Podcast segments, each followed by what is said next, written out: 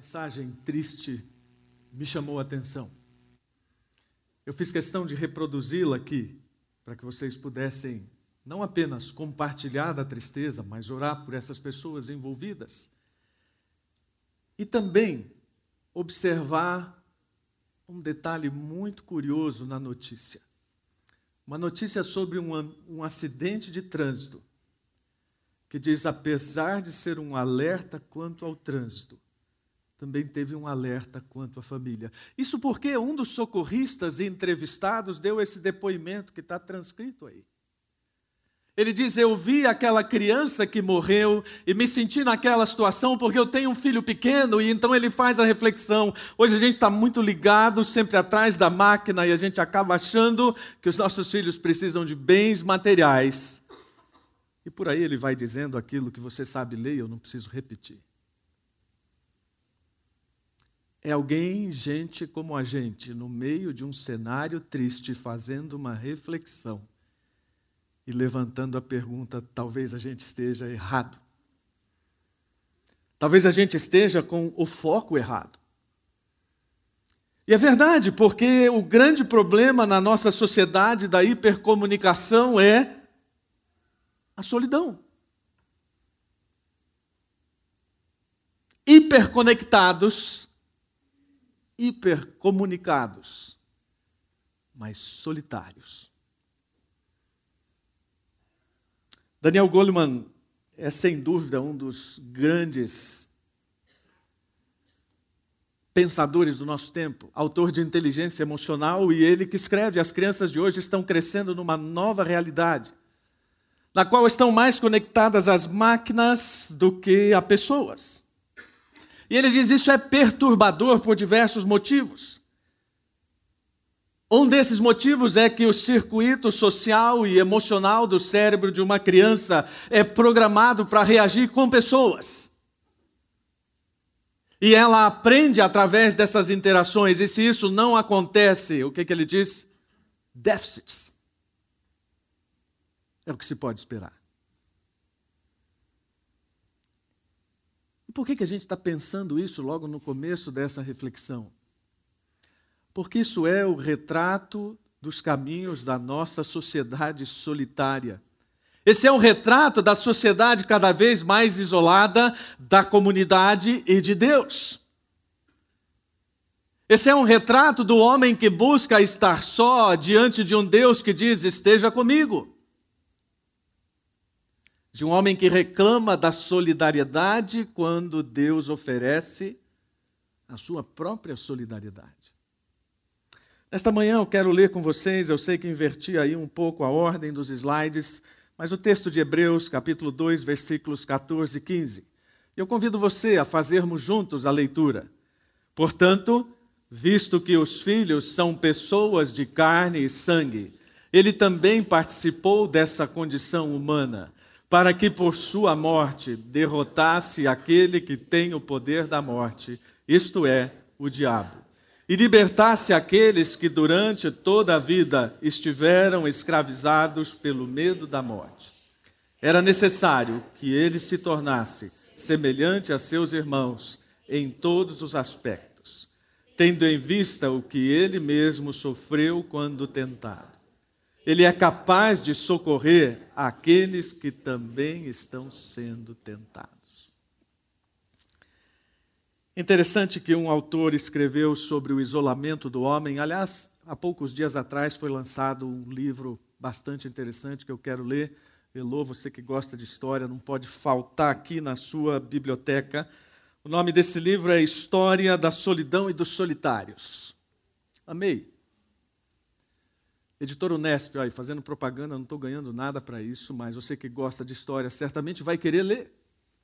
E uma das coisas que Georges Menoir, o autor, diz é que Baudelaire é uma espécie de ícone dessa solidão maldita do nosso tempo.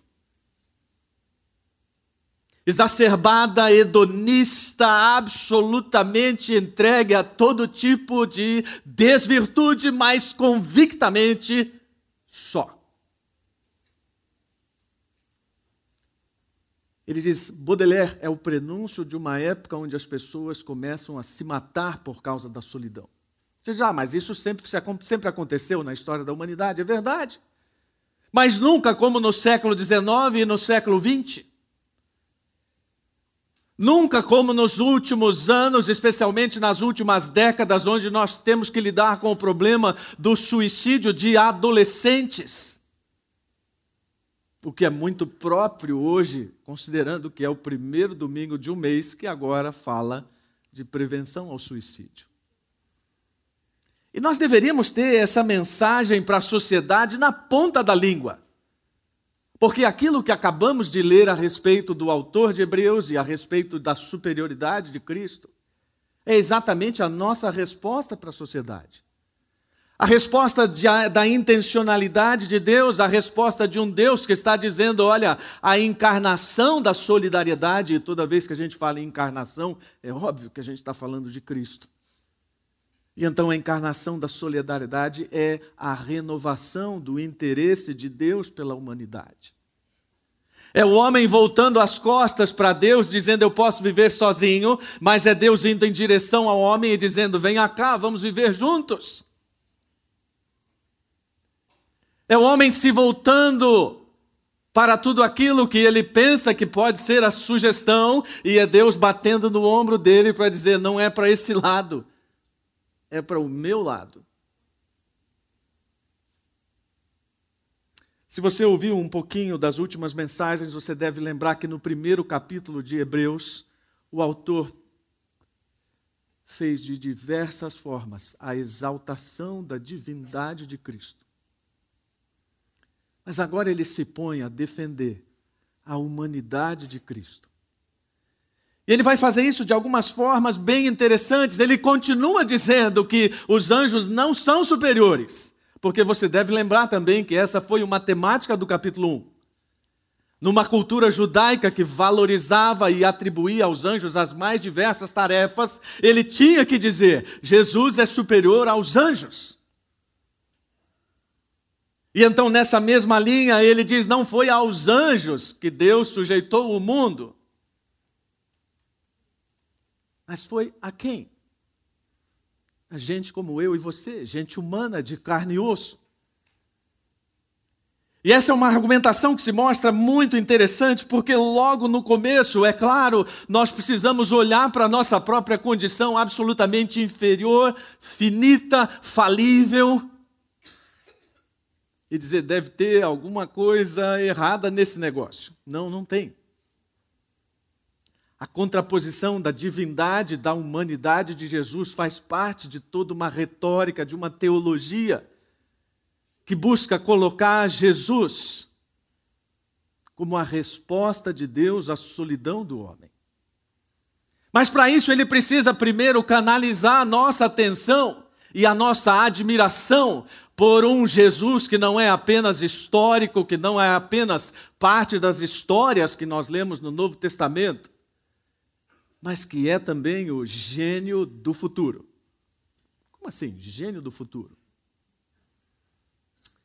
No século IV, um imperador romano chamado Juliano, apesar de ter sido criado como cristão, batizado como cristão, ele renegou a sua fé e tentou instaurar uma nova religião pagã, harmonizando justiça, cultura, princípios pagãos, e é óbvio que isso não deu resultado. E então um pensador escrevendo sobre ele diz: ninguém que tente ressuscitar um modelo antigo terá sucesso, porque o Galileu é o gênio do futuro. Ninguém conseguirá sobrepujar o gênio do futuro. Por isso que precisamos voltar a nossa atenção para aquilo que está sendo proposto e acreditar que realmente Jesus tem as respostas para nós, para o presente para o futuro, ou então nós vamos virar as costas para Ele, como eu disse, e viver do nosso jeito. E se a nossa convicção estiver firmada nele, então nós viveremos por essa crença de que o sistema dele já triunfou. e antecipamos essa realidade nas nossas vidas e passamos a viver pelo conforto e pela segurança que tudo isso nos dá. Mas se nós não cremos, então não temos mais nenhuma esperança. O objetivo de Hebreus é levar cada um de nós que está pensando a desistir a mudar de pensamento e chegar à conclusão que nós somos prisioneiros da esperança e não do desespero. E ele tem muitos argumentos para isso, ele fala mais de oito neste mesmo texto para dizer: nós precisamos depositar nossa esperança em Jesus, apesar de sermos pequenos. Por quê? Porque, apesar de pequenos, ele depositou muita dignidade e valor sobre nós.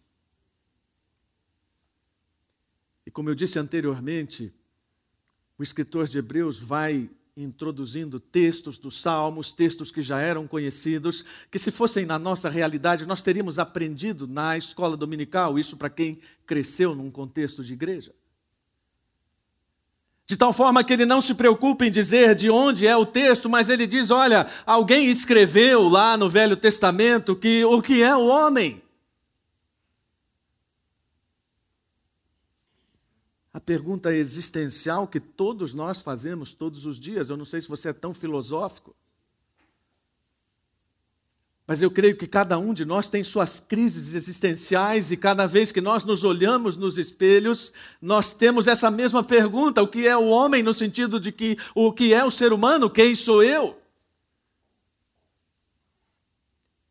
E eu não estou falando aqui de grandes aprofundamentos filosóficos.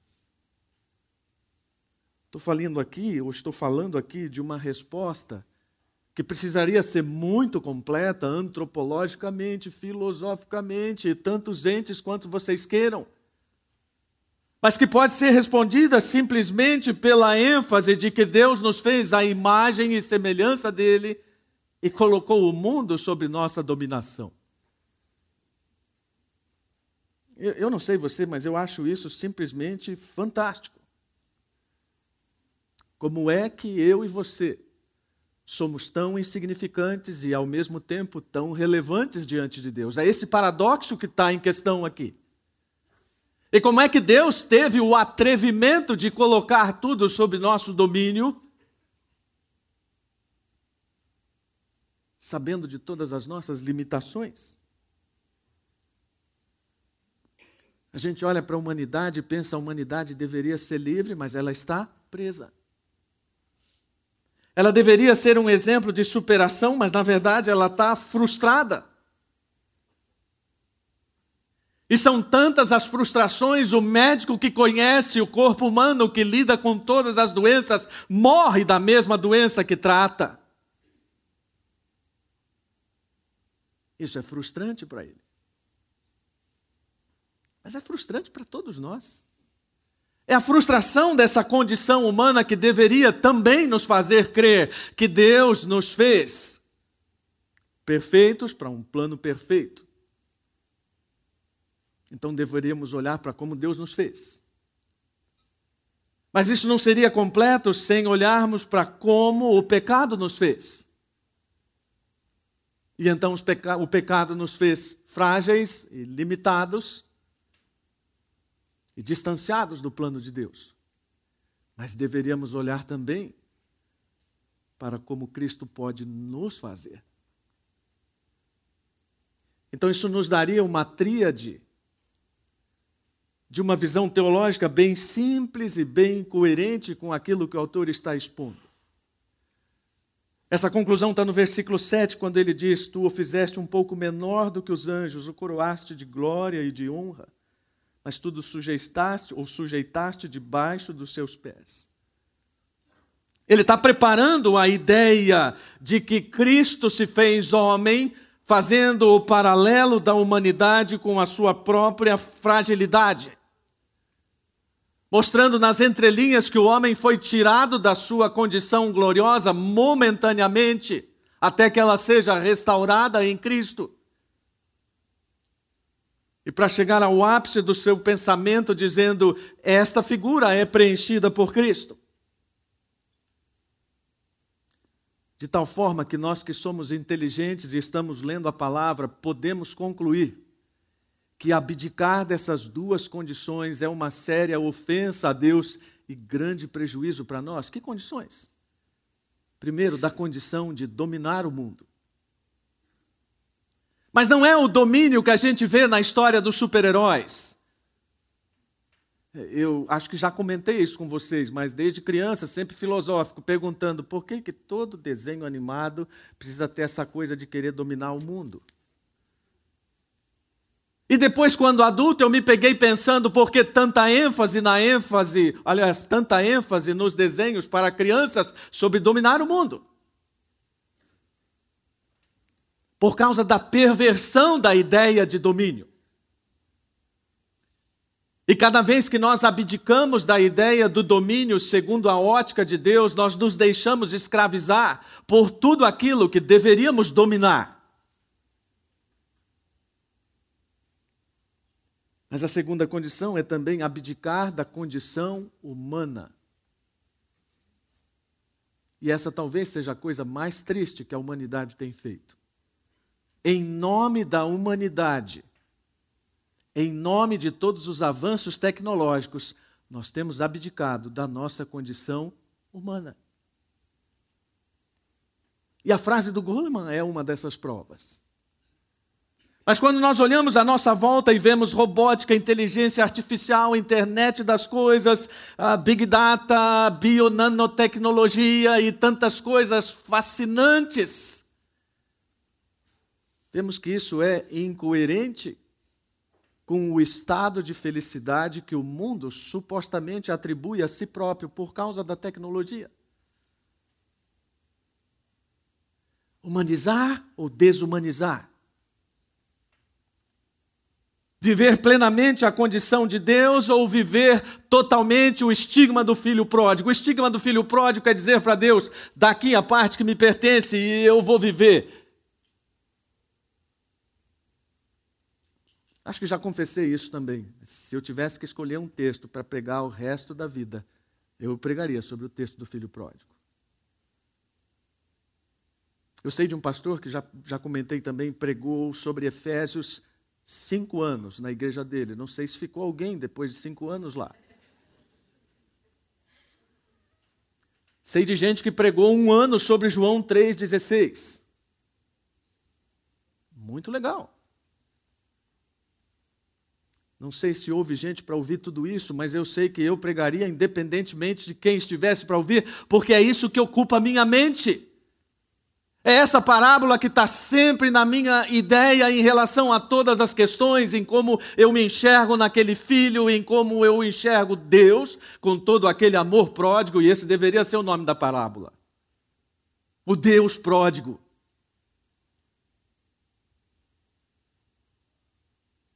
E como aquele filho é insolente, desrespeitoso, como ele mata o pai em vida, dentro da cultura oriental, para dizer: Eu quero viver do meu jeito. De certa forma, é o que todos dizemos hoje, nós queremos viver do nosso jeito, e com isso nós também deixamos de enxergar o quanta coisa melhor Deus teria para nós. Há um autor que diz que quando chegarmos no céu vai haver uma espécie de almoxarifado com todas as bênçãos que nós não reivindicamos em oração. Eu não gosto disso. Mas não deixa de ter um fundinho de verdade, no sentido de que nós abdicamos do que Deus tem de melhor para nós, para viver nossa vidinha pequena como crianças que se deliciam mais com a embalagem do presente do que com o próprio presente. E não adianta o pai dizer para ela: olha, o presente é muito mais interessante, eu gastei uma fortuna nesse presente. E a criança continuará brincando com a caixa, com o papel, com o barbante. E assim somos nós. E quando eu vejo todos esses defensores da tecnologia dizendo: olha, isso aqui é para o bem da humanidade, nós vamos nos tornar uma sociedade mais humana, não vamos! E repito, não é que eu seja contra a tecnologia, nós estamos aqui cercados de tecnologia. As pessoas que nos assistem pela internet estão nos assistindo graças à tecnologia. O que eu quero dizer apenas é que a tecnologia não nos fará mais humanos. O que nos fará mais humanos é a pessoa de Cristo, e é por isso que o autor fez toda essa introdução para dizer: você vê, olha que paradoxo que é o homem. Tão importante para Deus, mas tão insignificante. Então, Jesus se fez homem. Qualquer pessoa que não estivesse habituada a essa argumentação diria: mas como é que pode? É, então. A forma dele ser mais importante, dele se tornar mais importante, foi se fazer menos importante. Eu gosto daquela frase ou pensamento que diz que você pode conhecer uma pessoa pela forma como ela trata uma criança. Isso é muito legal, por quê? Porque a maioria das pessoas não tem paciência com criança, considera a criança um ser de menor importância. E quem conhece um pouquinho da história do desenvolvimento humano sabe que só nos últimos 50, 60 anos a criança passou a ter essa importância que tem. Porque até então nunca se deu importância para a criança, a criança era criança, um ser insignificante, até que ela pudesse ser um mini adulto, então era vestida de roupas de adultos e era tratada como um adulto, e ia trabalhar com 9, 10 anos, e essa era a vida de criança. Aí houve toda uma história de pesquisadores que trouxeram a criança à sua dignidade, ao seu desenvolvimento, e hoje o que nós fazemos? Ou tratamos as crianças como seres imbecilizados, ou nós mesmos nos imbecilizamos no trato com elas.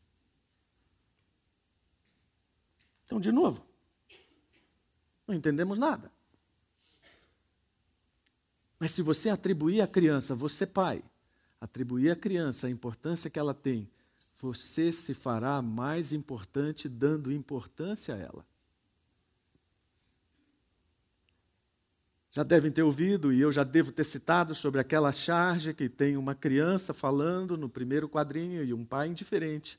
Então depois tem um adolescente falando e um pai indiferente. Então um jovem falando e um pai indiferente. E o último quadrinho é um pai falando e um adulto indiferente. Não precisaria ser assim. Mas nós não entendemos essa dinâmica de se fazer menos para ser mais. Porque no versículo 9 o autor está dizendo: aquele que por um pouco de tempo foi feito menor do que os anjos, Jesus. Olha só que maravilhoso paralelo. Primeiro homem destituído da sua glória, um pouco menor por enquanto, até que Cristo restaure. Agora Jesus, um pouco menor, feito homem. A solidariedade encarnada.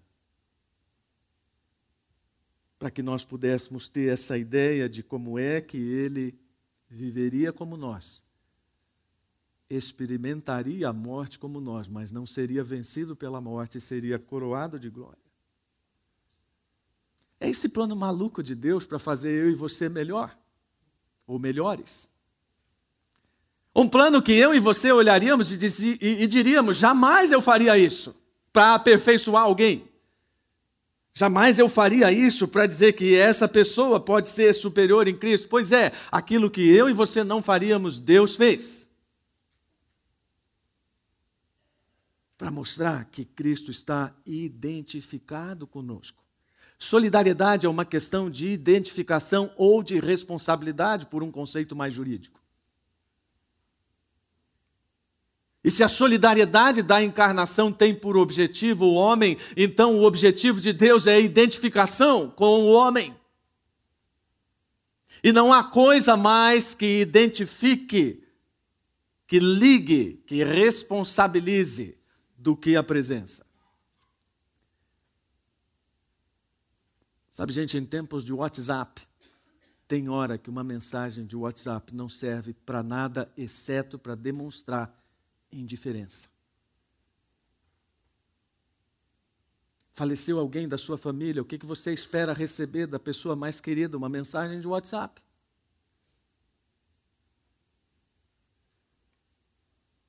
Isso vale para a nossa comunidade, quando alguém morre, quando alguém muito importante morre. A nossa presença lá é o que de mais eloquente nós podemos fazer. Não precisa escolher palavra bonita, não precisa pensar em nada muito especial, apenas estar lá. E eu costumo dizer que quando aquela hora de dor passar, a pessoa que esteve naquela situação não vai lembrar das palavras, não vai lembrar de nada mais, mas vai lembrar quem esteve lá. Esse é o raciocínio simples da presença de Cristo entre homens. A encarnação é a expressão intencional de Deus a respeito da solidariedade, fazendo Jesus enfermar, como disse Isaías, e agredindo frontalmente o pensamento dos teólogos judaicos que jamais aceitaram a ideia de um Messias sofredor, fraco. Não muito diferente de muitos crentes hoje incomodados com a fraqueza do cristianismo. Não muito diferente da nossa postura quando somos humilhados. Mas era preciso que ele passasse por isso por algumas razões que estão implícitas e explícitas no texto. A primeira delas, para que ele fosse um desbravador, um pioneiro. O primeiro a trilhar esse caminho que Deus planejou para o homem na eternidade, em direção à eternidade. Essa coisa de ser o primeiro é sempre complicada. Né? Todos nós na infância tivemos alguém que era o bonzão, era o primeirão, é sempre aquele que toma as iniciativas, né? E, e às vezes o que toma as iniciativas ele se dá mal. Nunca fui de bancar esse bonzão. Mas claro, todos nós temos os nossos arroubos e as nossas falhas. Gostava muito de andar de bicicleta quando tinha a idade do Davi. E saíamos em grupo, assim, andando, e uma vez estávamos passando por um lugar próximo a uma estrada e vimos aquilo que parecia uma pequena elevação, como se fosse uma pequena montanha. E eu que nunca tive os arrobos de bonzão, naquela hora, não sei o que, que deu em mim, falou: eu vou primeiro. E subi aquilo com tudo para descobrir lá em cima que não tinha descida, era só subida. E eu despenquei com a bicicleta e todas as consequências que qualquer homem pode compreender. Ir primeiro tem um preço muito alto. Ir primeiro tem não apenas um arrobo humano de braveza, de coragem, mas a iniciativa de passar primeiro por uma situação que ninguém gostaria de passar. Jesus faz assim. Mas ele precisava também consolidar toda essa obra. Eu, quando, antes de me aprofundar em qualquer estudo, eu lia esse texto e pensava assim: puxa vida, mas caramba, como é que Jesus precisava ser aperfeiçoado? E talvez seja a sua dúvida ao lidar com esse texto, e que não importa a tradução, mas a que eu tenho aqui diz: tornar-se perfeito. É, mas Jesus já não era perfeito. A perfeição aqui não é moral, não é aperfeiçoamento de caráter, mas é consolidação daquilo que estava proposto. Chegar ao fim, fechar, encerrar, fazer completo. Algo que só Jesus poderia fazer. Só ele poderia consumar, e por isso na cruz ele diz: está consumado, está completo, está aperfeiçoado. E ele demonstrou que ele estava plenamente apto para isso. Cada vez que nós acreditamos no Evangelho, nós estamos declarando nossa convicção de que Cristo é apto para fazer o que fez. Cada vez que nós descremos do Evangelho, nós estamos dizendo que ele não era suficientemente bom para fazer o que fez. E não será capaz de transformar a humanidade. Nós sabemos que Ele é e por isso Ele é chamado de autor da salvação. Por isso, a sua solidariedade entre os discípulos tem sido um dos grandes temas do Evangelho. E um dos textos mais emocionantes em relação ao cuidado de Deus por você e por mim está lá em João 17, Quando Jesus ora, agora deixo este mundo, eles ficam aqui, mas eu vou para a tua presença. Pai Santo, protege-os com o poder do teu nome para que eles estejam unidos assim como nós estamos. Consagra-os na verdade, que é a tua palavra. Existe algo mais comunitário do que isso? Existe algo mais coletivo na dimensão do evangelho do que isso? Eu penso que não. É Jesus nos abraçando e dizendo: Olha, eu me fiz homem. A solidariedade de Deus foi encarnada na minha pessoa para que nós nos tornássemos uma grande família.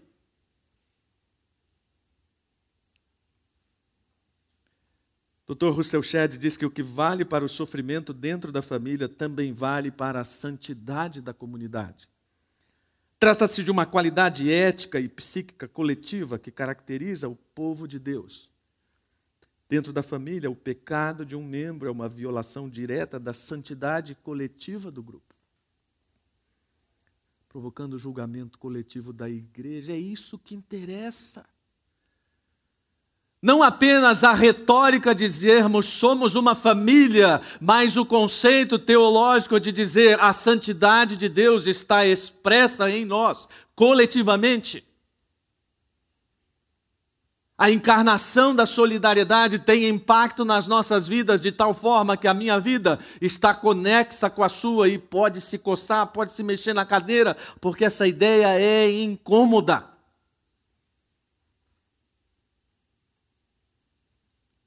O grande objetivo de Deus com isso era promover a plena identificação agora de nós para com Cristo de Cristo para conosco no primeiro momento, de nós para com Ele no segundo momento, em plena identificação de santidade. Quando eu olho para CB Moema, especialmente pensando que estamos fazendo dez anos, dos quais eu participei muito pouco, mas olho para frente pensando naquilo que gostaríamos de ver, e se você me perguntasse o que eu gostaria de ver para os próximos dez anos, uma comunidade cada vez mais comunidade.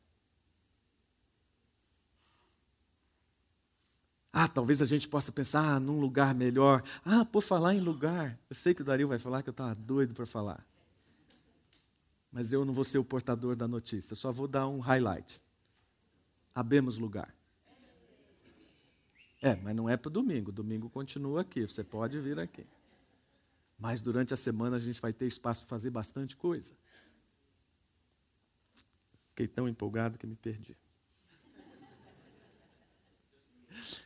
Fala, André. Ah, ouvi sua voz? Não? Achei que estava me ajudando aqui, uma espécie de ponto. A ideia é que nós sejamos identificados não pelo lugar que ocupamos, mas pela família que somos e pela identificação que temos com Cristo. E então não é uma placa que vai estar num lugar que vai nos identificar, mas é alguém que age entre nós, que nos faz ser melhores e que nos faz dar testemunho disso. Novamente, o autor de Hebreus usa um texto de Salmos para dizer: Eu vou proclamar o teu nome a meus irmãos e na assembleia eu vou te louvar. Porque na cabeça do salmista e de todos os escritores bíblicos é toda pessoa que experimenta a bondade de Deus dá testemunho disso de alguma forma. Aliás, fazendo outro parênteses, não vou me perder depois desse. Se você tem um testemunho de uma coisa muito boa que Deus fez na sua vida, procure a mim, qualquer um dos pastores, que nós queremos filmar isso, dar aquela produzida bonita, porque o seu testemunho pode edificar outra pessoa. Pode ser uma cura, pode ser uma vitória de natureza financeira. Ah, pode ser uma derrota também, viu? É porque essa coisa da gente ser sempre triunfalista só dá testemunho de coisa que nos parece boa, né? Eu nunca vi na igreja assim alguém dar um testemunho do tipo, olha, queria dizer que estou desempregado há cinco anos e estou agradecendo a Deus por isso. Falei, que é isso, cara? Pirou? Qual é o testemunho? Então, mas o testemunho não é sobre emprego, o testemunho é sobre provisão de Deus. Deus tem me sustentado nesses cinco anos. Pode ser um testemunho assim, se você tiver. A gente quer filmar também. Porque às vezes é um testemunho de vitória sobre a doença, às vezes é um testemunho de derrota para a doença, mas todos os testemunhos são de vitória em Cristo. Então pode nos procurar e diga, quero dar um testemunho. Aí tem aquela ensaiada, maquiagem, aquela coisa bacaninha. Né? Depois, você, a hora, para a hora que você se vê, você fala, nossa, olha como eu sou bonito. E aí então dizermos que aquilo que Deus faz na nossa vida está fazendo sentido e que vale a pena pôr a confiança nele, porque a conclusão do versículo 13, por causa de tudo isso, por causa dessa identificação, eu então ponho a minha confiança nele, ou seja, não estou me sentindo sozinho. Eu já disse mais de uma vez que desde a primeira vez que eu vi o slogan dos pequenos grupos dessa igreja, e num tempo que eu nem sonhava em ser pastor dessa igreja, mas eu amei. Ninguém só. Fechou. Porque essa é a expressão da solidariedade. No versículo 14, o autor está dizendo: se os filhos são pessoas de carne e sangue, ele, Jesus, também participou dessa condição humana para que por sua morte derrotasse aquele que tem o poder da morte, isto é, o diabo. Coisa prática para nós: quem é crente de verdade não vive apavorado com a morte, ou não vive compromissado com a agenda da morte. É? Mas que agenda da morte é essa? Aquela que você cumpre pensando que não tem morte. Como é que é? Vamos pensar direito. Essa semana, uh, voltando de avião, o avião passou por uma ligeira turbulência e depois eu comentava com a Sirlei, né? Eu, eu acho, não é que eu seja uh, anormal, embora todos nós sejamos anormais, de perto ninguém é normal, mas eu acho interessante quando o avião passa pelas turbulências observar as reações das pessoas. E à minha frente havia um sujeito que vinha tranquilamente, repousando com seu fone de ouvido, e quando o avião deu aquela chacoalhada, eu vi o que é a definição de fração de segundo na mudança do rosto do sujeito. Porque a serenidade se tornou em pavor e ele se agarrou na poltrona da frente, mas então logo passou a turbulência, ele voltou a E eu fiquei pensando, o que passa na cabeça de alguém que se agarra à poltrona da frente desse jeito? Qual é a agenda que cumprimos pensando na morte que, na verdade, não pensamos? Porque a agenda da morte é viver de tal forma como se ela não, se não existisse. E então priorizamos aquilo que é presente, corpóreo, factível, e como vivemos na ilusão de que vamos morrer, não nos comprometemos com aquilo que é futuro, incorpóreo, não factível aparentemente. Essa é a agenda. Mas quando entendemos como é que a morte foi derrotada, então a morte não determina mais a nossa agenda. E nós passamos a viver em função do que é futuro. Passamos a viver os valores do reino, a agenda do reino, aquelas maravilhosas maluquices de Jesus, porque nós já fomos libertados dessa escravidão. Porque é exatamente o que o autor está falando no versículo 15: e libertasse aqueles que durante toda a vida estiveram escravizados pelo medo da morte. se eu terminasse aqui, não vou prolongar, já vou terminar, mas se eu terminasse aqui, a pergunta seria você tem vivido o presente com medo da morte? Ou o futuro sem medo da morte? Sabe, aquelas coisas às quais você se apega. Aquelas coisas das quais você faz o sentido da sua vida, ou aquelas coisas pelas quais você perde a vida. Porque a ajuda que Cristo nos dá é a única que precisamos. E é muito engraçado o versículo 16, onde o autor diz: É claro que não é aos anjos que Jesus ajuda. A quem? A mim. A você. É a essas pessoas que ele oferece a sua ajuda, dizendo: Eu me tornei semelhante a você, para que quando você fosse tentado, você lembrasse que eu passei por isso, para que quando você sofresse, você lembrasse que eu passei por isso.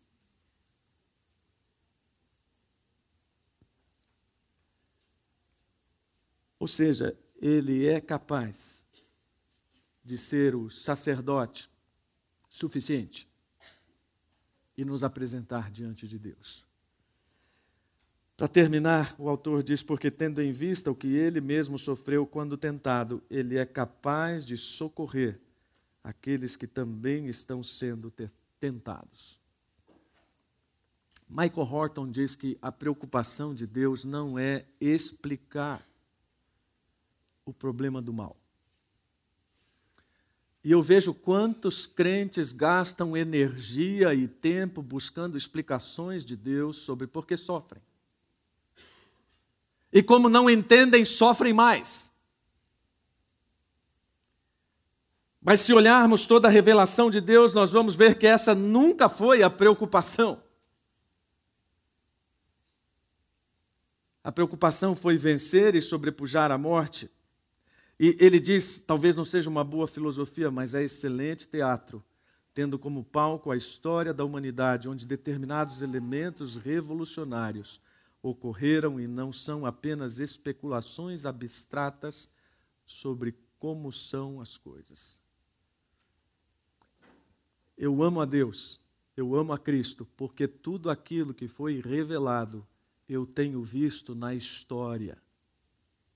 Eu amo a Deus e eu creio no seu poder, porque o seu poder tem sido visto na história. Eu amo a Deus e creio no Evangelho, porque eu vejo que o Evangelho é a única realidade transformadora, humanizadora. Nenhuma outra.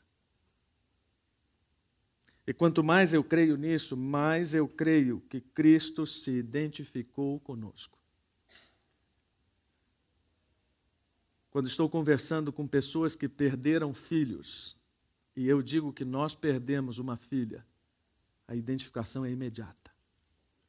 Normalmente as pessoas dizem, então você sabe que eu passei? Sim, eu sei que você passou. E é essa identificação que nos conecta na mesma forma com que fomos conectados a Cristo na sua encarnação na solidariedade. Eu quero terminar fazendo três perguntas em relação a essa afirmação de hoje. A primeira delas é se nós temos reconhecido a solidariedade de Deus. Ou seja, se a intencionalidade de Deus é vista na nossa vida em todos os momentos, ou estamos vivendo de costas para Deus? Ou estamos vivendo dizendo para Deus: deixa que eu viva do meu jeito? A segunda pergunta é se temos vivido humanamente pela dignidade e valor que nos foram dadas por Deus. Isso inclui a mensagem do WhatsApp, como eu falei, não precisa mandar. Ou se for para mandar só ela. No momento em que alguém precisa do seu apoio, isso é ser humano.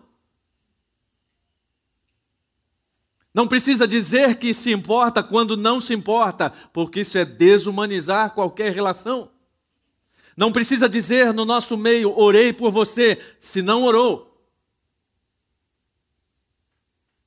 Não precisa dizer, eu me importo com você, se na prática a realidade é, eu não me importo com você.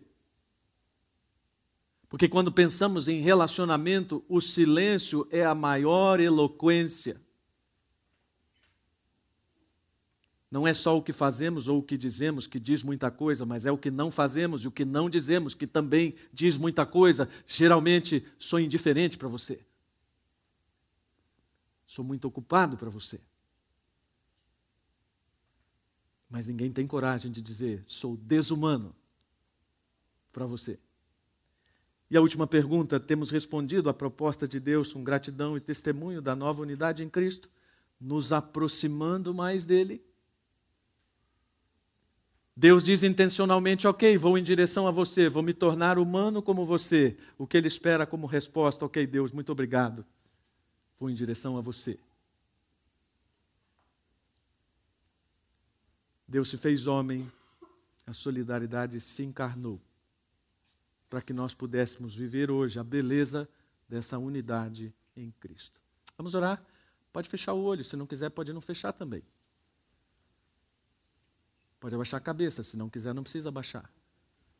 Mas mantenha seu pensamento no Senhor Jesus. Deus, muito obrigado. Porque apesar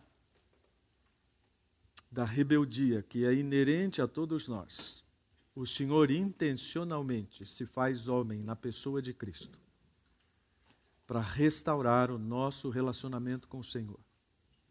Ajuda-nos nesta manhã a sermos mais sensíveis a isso. E que essa sensibilidade se reflita na forma como nós nos relacionamos com todos os que estão à nossa volta. Afasta de nós a indiferença, ó Deus. Afasta de nós a inconsistência das nossas convicções. Afasta de nós aquela displicência em relação ao que é do Senhor. Humildemente pedimos, no nome de Cristo. Amém.